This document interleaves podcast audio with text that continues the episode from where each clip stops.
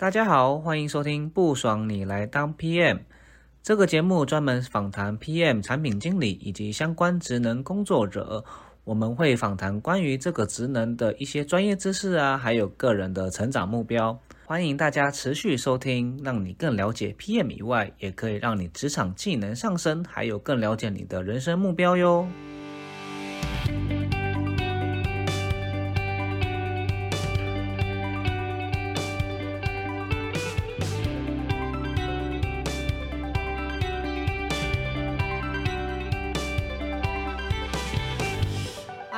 迎大家来不爽你来当 PM，欢迎一位非常特别的呃来宾。他因为他来这一集以后呢，我们的名字可能就要改成不爽你来当顾问。来，那我们来欢迎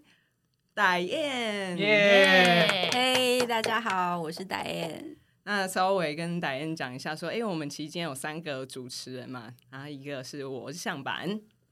我是 Vanessa。我是 Mr. T。对，那我们今天三个我们都是 PM，然后所以，呃，我为什么会想要邀请达燕呢？是因为呢，之前我在跟呃达燕刚好在工作上认识，然后呢就发现一件事情，说，哎，达燕在做的顾问业里面，其实在做商业策略顾问，然后我就想到说，其实 PM 很长。需要在做一些商业策略上的规划，所以就想说邀请达燕就来我们 PM 的节目，跟大家分享一下，说顾问业到底都在做哪些事情，然后有没有在呃 PM，比如说在做商业策略上面，呃，可以就是请教达燕的一些工作上面的一些方法，然后分享给我们的听众们。对，然后所以我觉得可以先稍微是达燕自我介绍一下你自己的经验。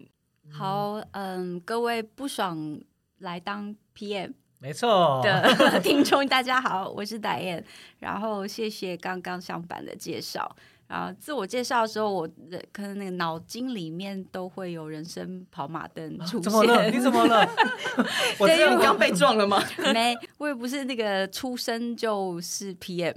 所以哦在我职涯的呃前段、中段或者是后段，其实我都做过不太一样的角色。所以像譬如说，嗯，可能比较跟我比较熟的朋友，还有业界的一些同事，大家就知道我一开始其实是一个软体工程师，所以我超级酷，对，所以我一开始其实是写软体的。那原因是也是因为我以前在呃，因为大学的时候我是念资管，所以我就是哦玩呃开放源码，然后喜欢就是翘很多商学院的课，然后就躲 在、哦躲在宿舍里面，就是在玩 open source。所以其实是个很 geek 的人。对，其实我以前是个 geek，哇！我觉得这好励志哦，对所以给大家励志说你有你有其他条路可以走。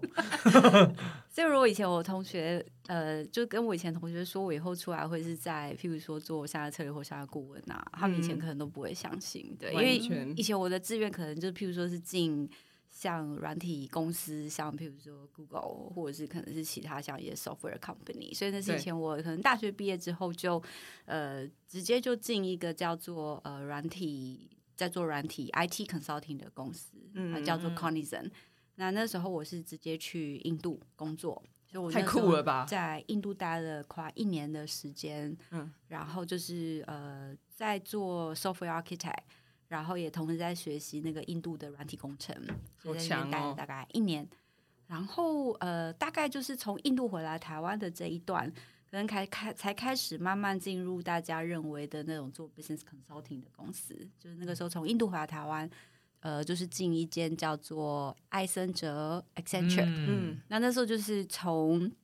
做 IT consulting，然后慢慢移动到做 business consulting，、哦所以那个时候就开始做很多关于流程改造、策略规划，然后像很多譬如说呃，我们叫组织变革管理，就是 change management，你要把一个新的流程带到一个公司。要有很多的沟通啊、教育训练啊等等这些，我们叫变革管理。所以那个大概是我可能就是从呃 IT 慢慢进到 consulting 一个我觉得还蛮重要的转折点。所以你那时候有想过你的人生阶段里面会从工程师就是转到就是顾问吗？没有哎、所以是因为工作的关系，刚好是因为进你刚刚说的那间公司，刚好有机会，你才变成比较偏顾问类型的人，这样。对，其实如果认真回想的话，那时候为什么会从 IT consulting，然后慢慢开始走到比较偏 business consulting，也是因为我觉得一个热爱写软体或程式的人，常会觉得说软体可以改变世界，因为你用软体哎可以解决很多问题嘛。然后我觉得那种创造的快感是很多东西没有办法带来的，因为你就是从零零到已有，嗯，然后也会很在意就是那个 source code 里面的 comment 漂不漂亮。真的，他真的很，就是他的你真的很 geek 哎、排排版到底有没有符合自己的要求因为？我们现在做 PowerPoint 也是很重视排版，我都写我都写 code 的时候就很重视重视排版。对，然后那时候就觉得啊，写软体可以改变很多事。可是我那时候在就是在印度那间公司 c o n 的时候，就是也常常跟很多国外的客户合作，像譬如说德国啊，或者是其他国家的客户，他就发现常常在沟通的时候，觉得哎，我软体功能写的很漂亮，我架构设计的很漂亮。然后为什么可能到最后它没有上线，然后没有被包含到 feature 里面，嗯嗯然后呃就是被拒绝，或者是说可能被被往后放，对然后所以那时候才意识到说，嗯，我在乎的那些事，可能不见得是我的 business owner 在乎的。嗯那那时候年纪蛮小嘛，所以就觉得说，嘿，那我可能要往另外一个可以比较发挥的地方去再学习，看看怎么嗯可以把我写软体，或者是嗯懂得怎么用系统去解决呃商业问题嗯的这个能力，可以在其他地方有所发挥。然后刚好那时候有一个前辈。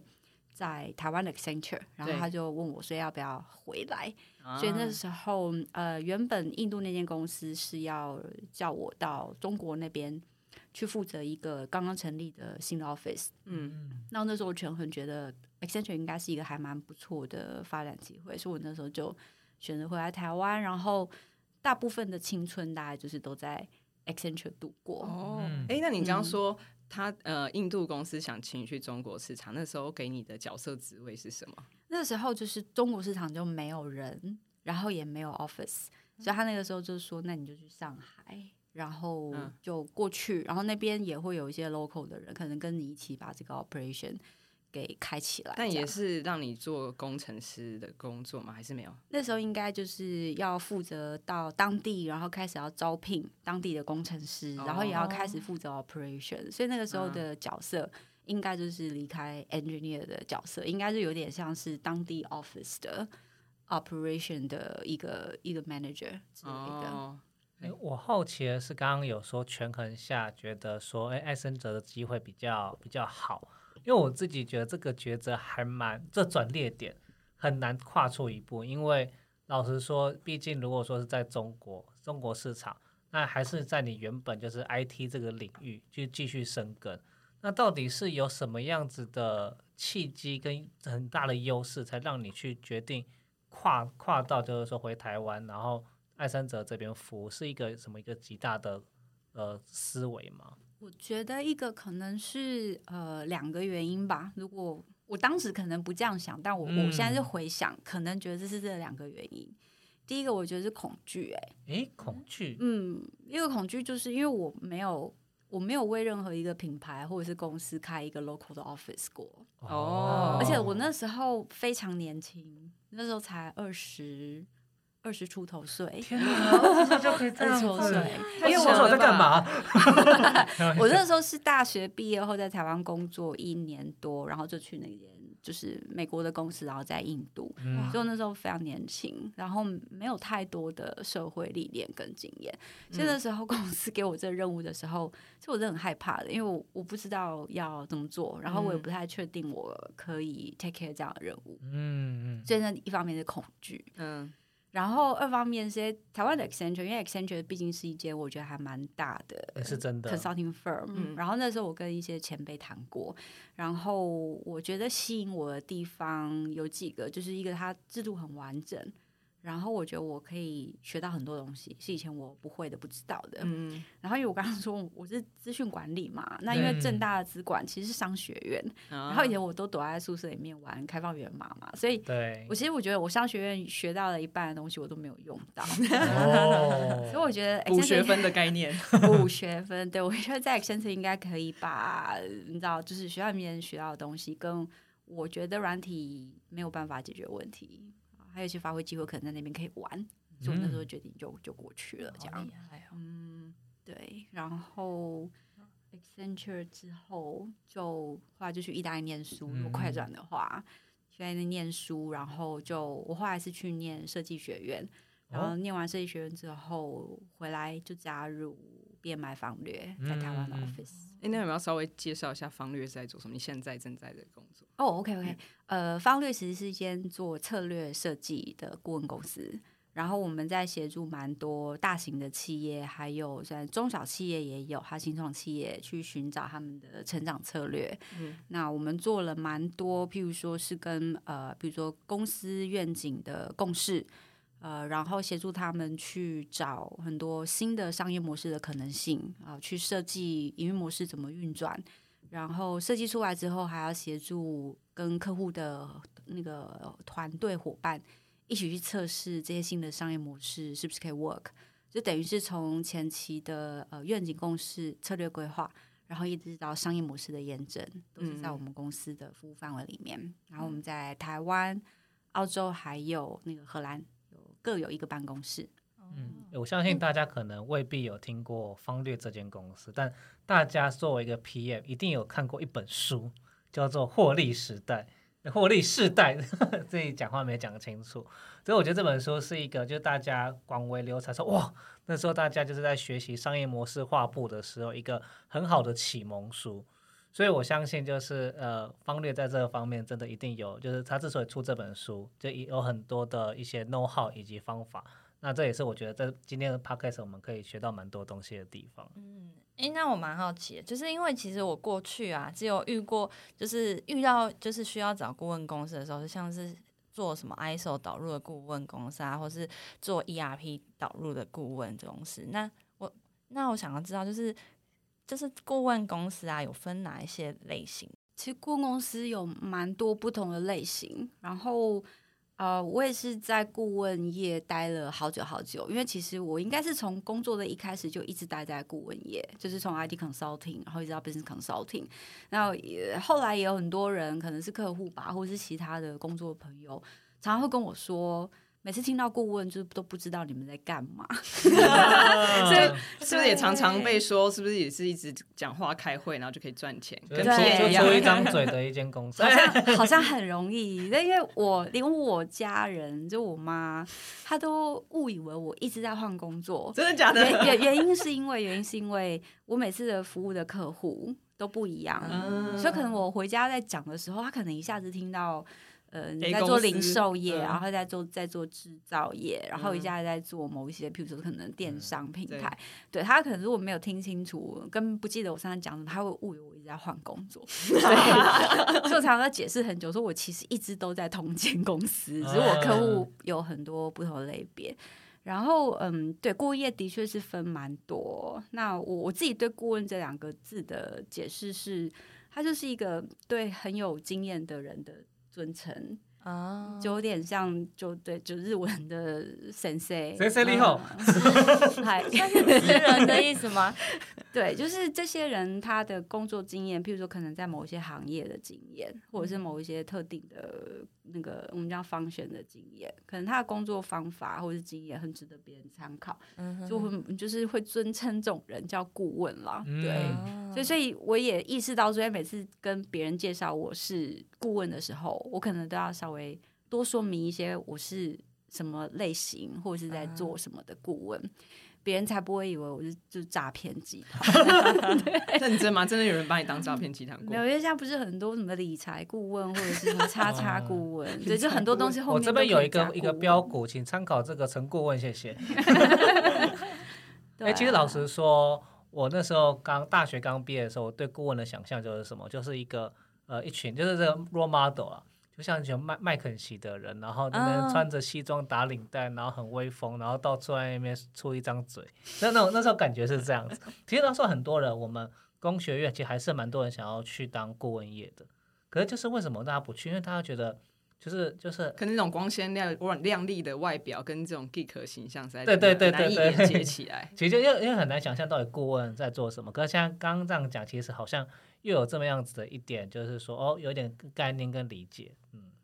就像嗯，顾问他如果对某些行业特别熟悉，譬如说他很熟悉科技业、制造业，零售业，就是变成他有那个行业的 domain know how，那他也是可以成为那个行业的顾问。哦然后或者是说，他很专精在呃供应链管理啊、通路开发，或者是像譬如说，嗯，人才发展、内容行销，嗯。呃，甚至是某些工作方法，像 OKR，对，或者是像 Spring，嗯。都有相对应的顾问，就是他们嗯。就比较资深，然后有经验，然后也可以更愿意把这些方法跟别人分享。那以此为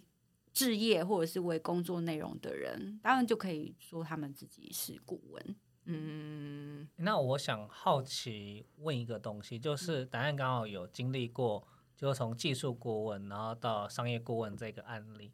因为老实说，因为我自己都是在就是 B to B 的领域就工作。那老实说，我身边很多朋友当 PM 的朋友，都很多都是在 B to C 的一个产业。他们对 B to B 真的是比较没有什么想象，对 B to B 概念就是好像很难，好像就是说怎么都是一些我们平常摸不到、就接触不到的一些商业或策略。那其实我自己在接触的时候，一直都有一个小小的疑惑啦，就是说，其实 B to B 我们都在想说，哎，到底所谓的做顾问跟到底跟接案到底有什么差别？原因是因为我像我们可能就是在我们公司在做技术顾问服务，我觉得跟商业顾问商号可能有一点点雷同。那很多公司就是委托你，就是可能做一个，就是诶提供一些意见跟跟那个想想法。可是到底就是说，很多人就有想那个网络上就流传一个东西，就是你做不好就是叫接案人生，你什么东西包山包海都做。那你做的很好，就是你是个顾问，因为你有专业，你有办法提供你的想法，你的专业的点子。所以我想问一下答案说，嗯，你对于就是这样子的一些顾问服务的价值是怎么怎么看的？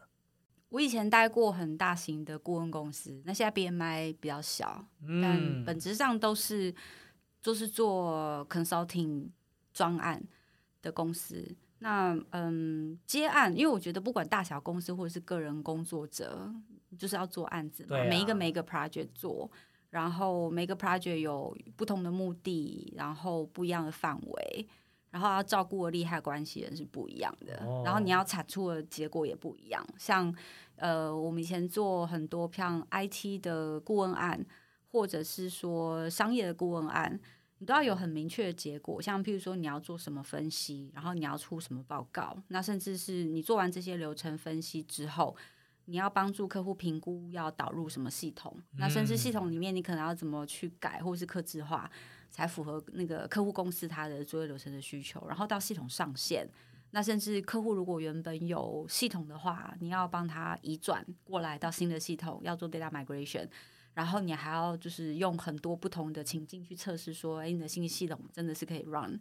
然后有一些，嗯，我像我以前在 Accenture，我们的手背范围又更广。系统上线之后，客户如果觉得他没有办法做营运，他就会把营运就 operation 直接包给我们做。哦，所以等于是从前期 策略规划到呃设计，然后到呃克制，然后到整合，一直到营运，其实都有不同的顾问公司在处理不同的范围。那这样不就变成它是一个乙方，然后它再包给很多嗯丙方嗯的概念吗？有可能如果像这种专案呃太复杂，然后呃譬如说以前我们在 Accenture，可能我们呃熟悉的是某一个特定的像电信业或制造业的 know how，我们也知道它里面的譬如说供应链管理。或者是销售流程应该怎么进行，那我们就会负责流程分析的部分。那如果说里面的那种系统啊太复杂太多，然后我们又没有养那么多呃 IT 或是 engineer，那我们会把这些案子再把它切分成是比较小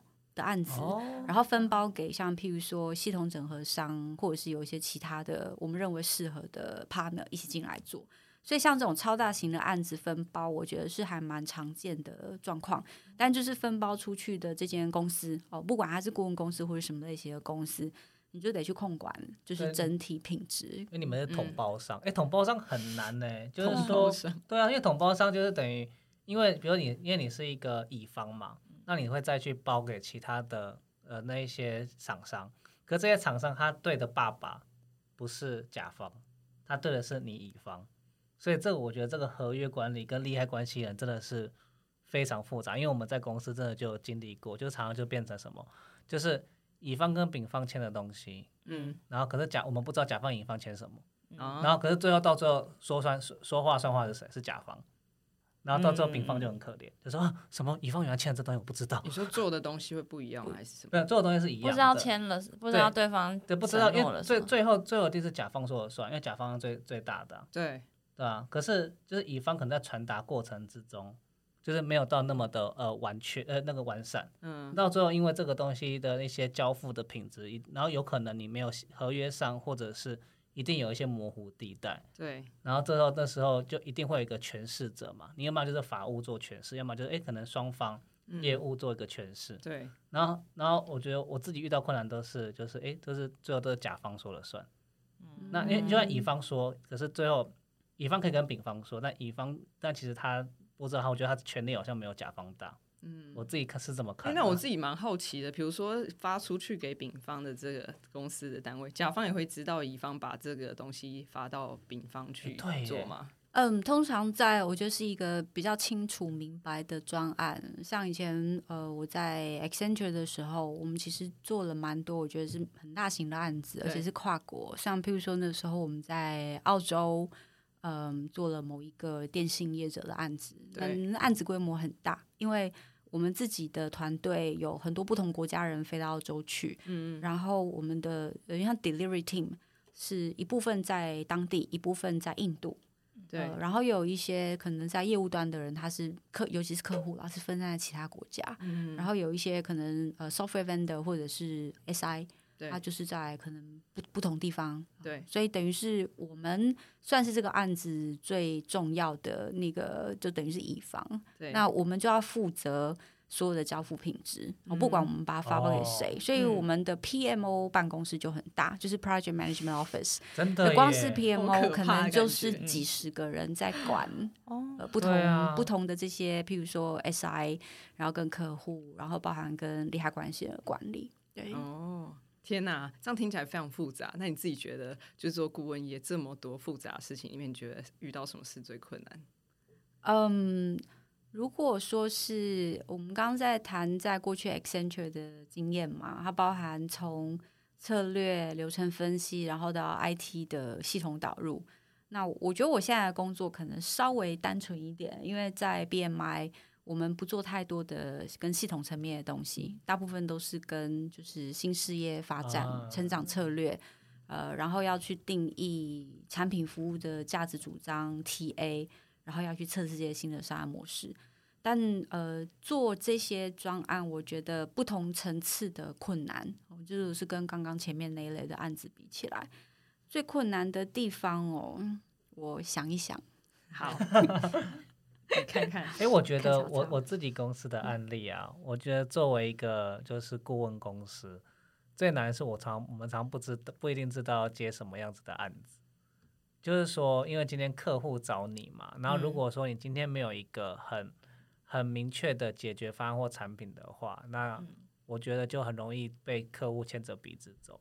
那些客户就会说、哦我要什么就是什么，然后你就是完全按照着客户的期待做。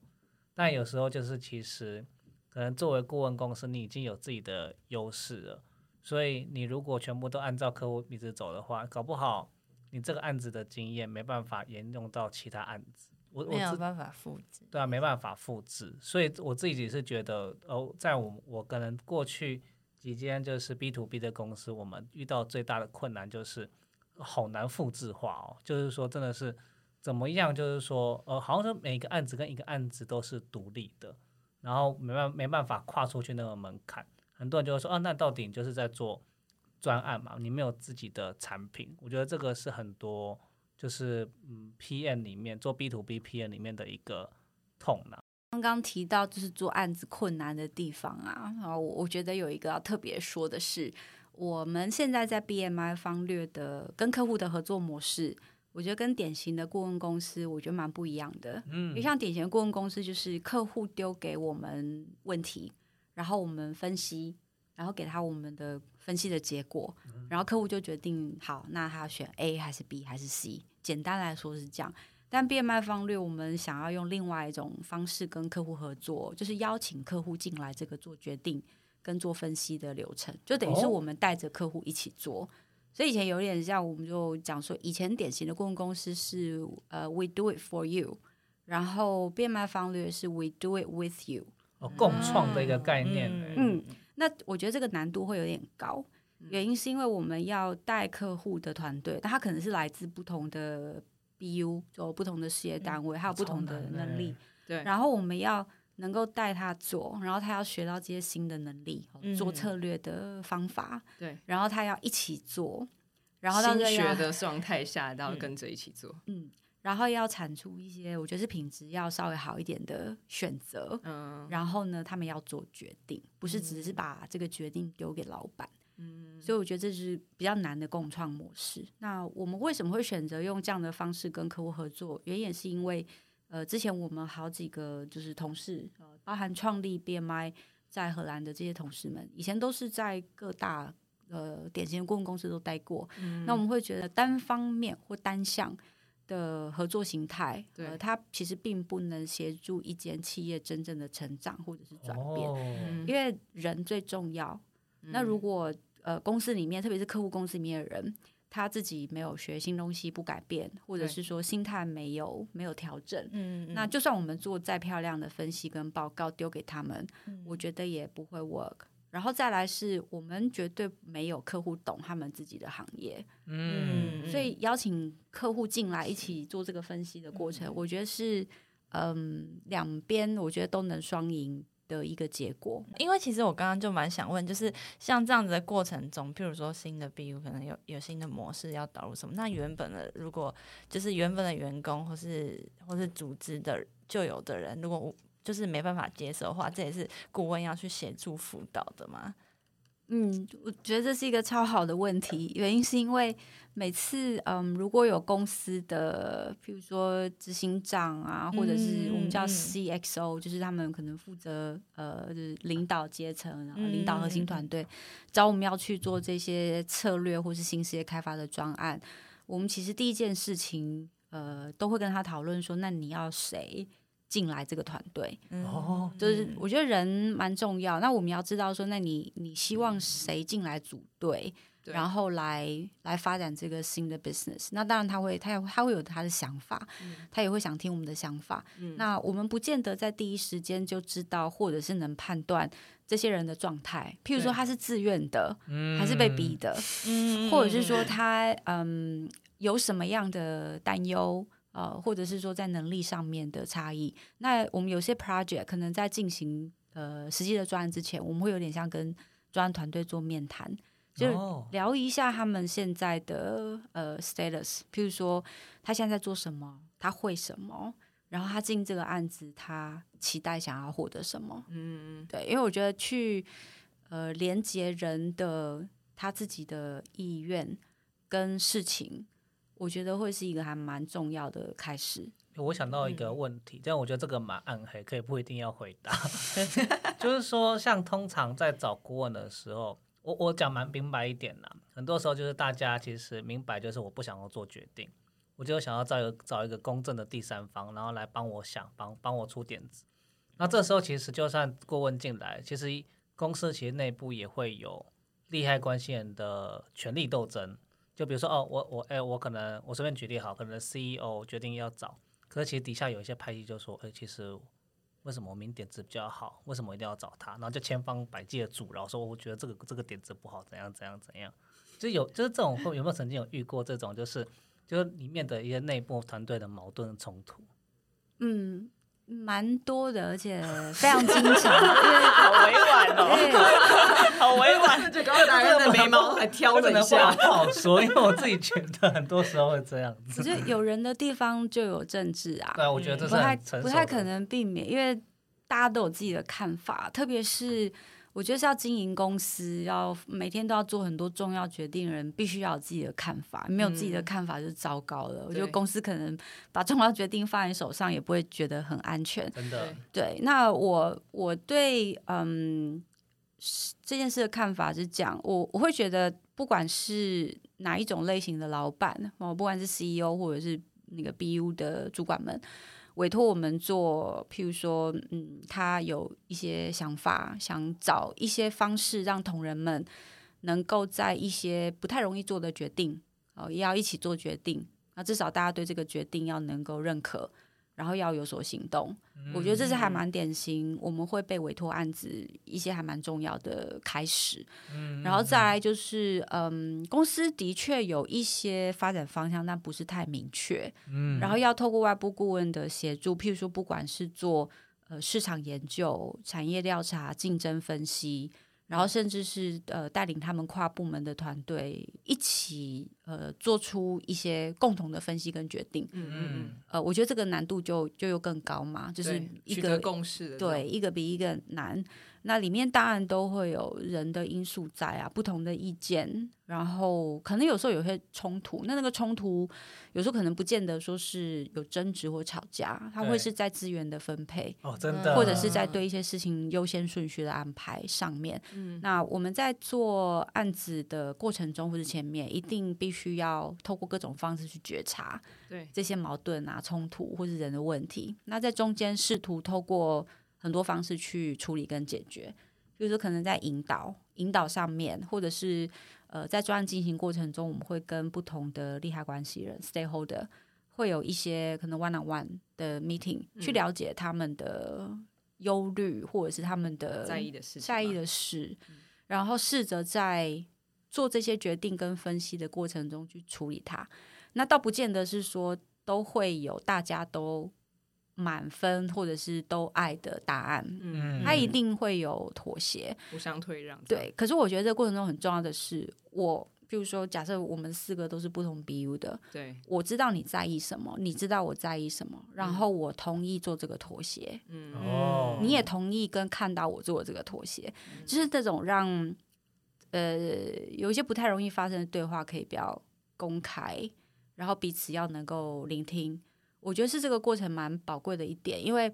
嗯有一些冲突跟矛盾是来自于不知道，不理解，嗯所以其实你们的加入有点像是你刚刚举例说，我们四个人是来自四个 BU，但有可能因为透过你的加入，我们不小心在这样子的场合里面，也不是说不小心，刻意的在这种场合里面，我们互相彼此知道原本彼此在意的东西，这是在平常时候不会。不会这么容易就发现的这些地方，在透过你们的专业，然后引导大家理解彼此，所以我们在考虑事情的时候就会更全面，知道吗？对，嗯，理解完之后，我觉得对考虑是有帮助，然后再来是我觉得是信任关系，信任关系，嗯，因为嗯，我觉得大家做决定或者是有任何想法，背后有很多假设，那有些假设可能是碍于面子问题，嗯。然后碍于对我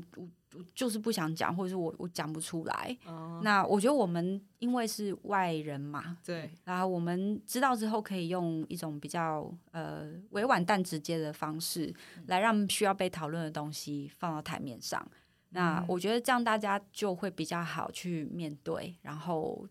做决定是一件事，但我觉得那个信任基础一旦建立。以后就算有再多的不不同意，或者是呃你跟我意见不一样，我觉得对会变得比较好处理。彼我觉得此开始包容，就是促成对话嘛。真的很尊敬顾问业，因为很多人觉得顾问业就是就是出一张嘴，其实大家就觉得说以为在做事，可是真的中间人的协调真的是很很难，很困难，大家就嗯暗潮汹涌，怎么去做一些就是协调？我觉得真的是很需要专业跟一个技术所在的地方。如果有那种出一张嘴就可以赚钱的工作，请告诉哎我们现在哪里。在就出一张嘴。就在场的所有人不都出一张嘴吗？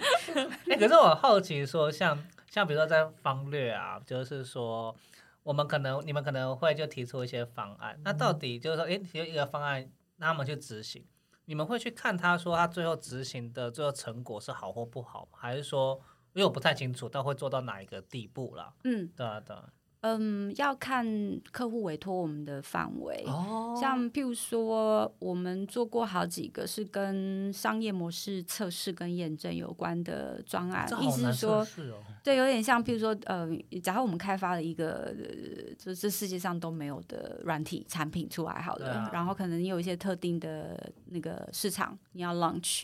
那、嗯可能有一些反正那个听众都是做产品的，所以像譬如说 UI，对，然后有些 feature，然后甚至是你可能又再往前推，你要做一些调查，直性的跟跟定量的都有。那有一些客户他会委托我们，呃带，或者是教他的团队怎么去做这些 research，或者是有一些嗯 survey，、那甚至这个 survey 回来的结果要怎么去解读。嗯那呃接下来就是要不要再用一些更聪明的方法去测试，像譬如说，我们还蛮常运作呃那种邀请使用者进来参与做参与式设计啊的那种嗯高蛮、高互动的那种哦 co design、co design 的 workshop，那那个就会得到一些我觉得还蛮有意思的 insight。可是大部分可能在呃如果没有受过特殊训练，可能不知道怎么去运作。这一种测试，那我们就会带客户去去做这种测试。就如果说客户他们有委托我们来做这个范围的话，嗯，好厉害哦。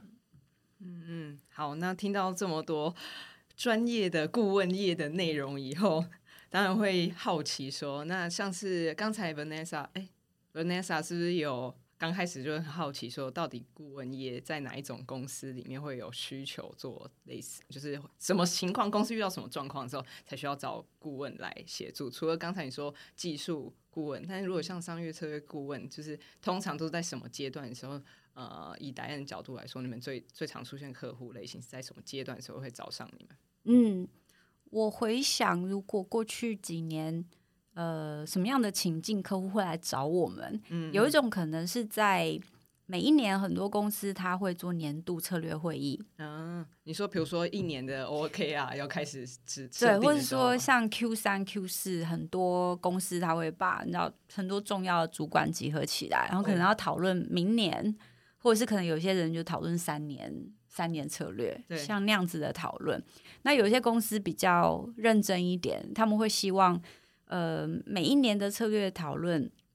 他们都有一些新的题目啊、不要再说用去年的剧本，哦，然后做出来的决定决定可能跟去年是差不一多类样的然后连预算的编列也跟去年差不多，复制贴上，复制贴上。对，他们会希望，嗯、有有点像是有一些新的题目、新的挑战。那因为环境经营环境也不一样，所以他们会希望就是由外部的像我们这样子的策略设计的顾问来设计剧本，然后引导他们讨论。所以我们要对他们的公司经营状况非常熟悉，然后要对他们未来的发展方向要有一定程度的掌握。对，然后还要对他的人能够理解，我们才知道说怎么去设计那个剧本，大家才开心，而且可以讨论到重要的事情，然后过程还可以好玩。所以我觉得这是一个还蛮有趣，就是做策略讨论，呃，愿景共识，呃，我觉得我们还蛮擅长做这种。这种策略讨论会议，你可以说它是一个一个客户会找我们的情境。然后第二种就是我刚刚提到，比如说公司它有一些特别的事业发展方向，比如说新产品、新服务或者是新商业模式。然后这种案子都会是比较长时间的，譬如说都是好几个月，那甚至有一些是到一两年，那甚至有一些是做了好几年，可能每年它有一些不太一样的题目，或是同个题目它还在继续的测试。那我们就会从呃商业模式的设计。啊，里面当然包含就是产品服务的定位啊，TA 的定义，然后从定价策略，从通路策略，然后顾客关系应该要怎么一样，它也会有策略嘛，顾客关系的策略，然后到假设说这几个不同的商业模式，它都有不同的营运模式，它应该会怎么运作？那设计出来，你必须要去测试。那也不可不太可能一次全部就全部都测，你必须要去选哪一些对公司的发展是近期重要、中期重要跟远期重要的，它也会有优先顺序。所以像这种就是我们叫新事业发展对，的顾问案，呃，它就会是蛮长期的。所以这是第二种。所以听起来第一种可能一两个月就会结束，但这种长期的那种。要知道整个商业模式还要去运作的，可能就好几年，知道吗？好几个月，呃，至少是好几个月起跳。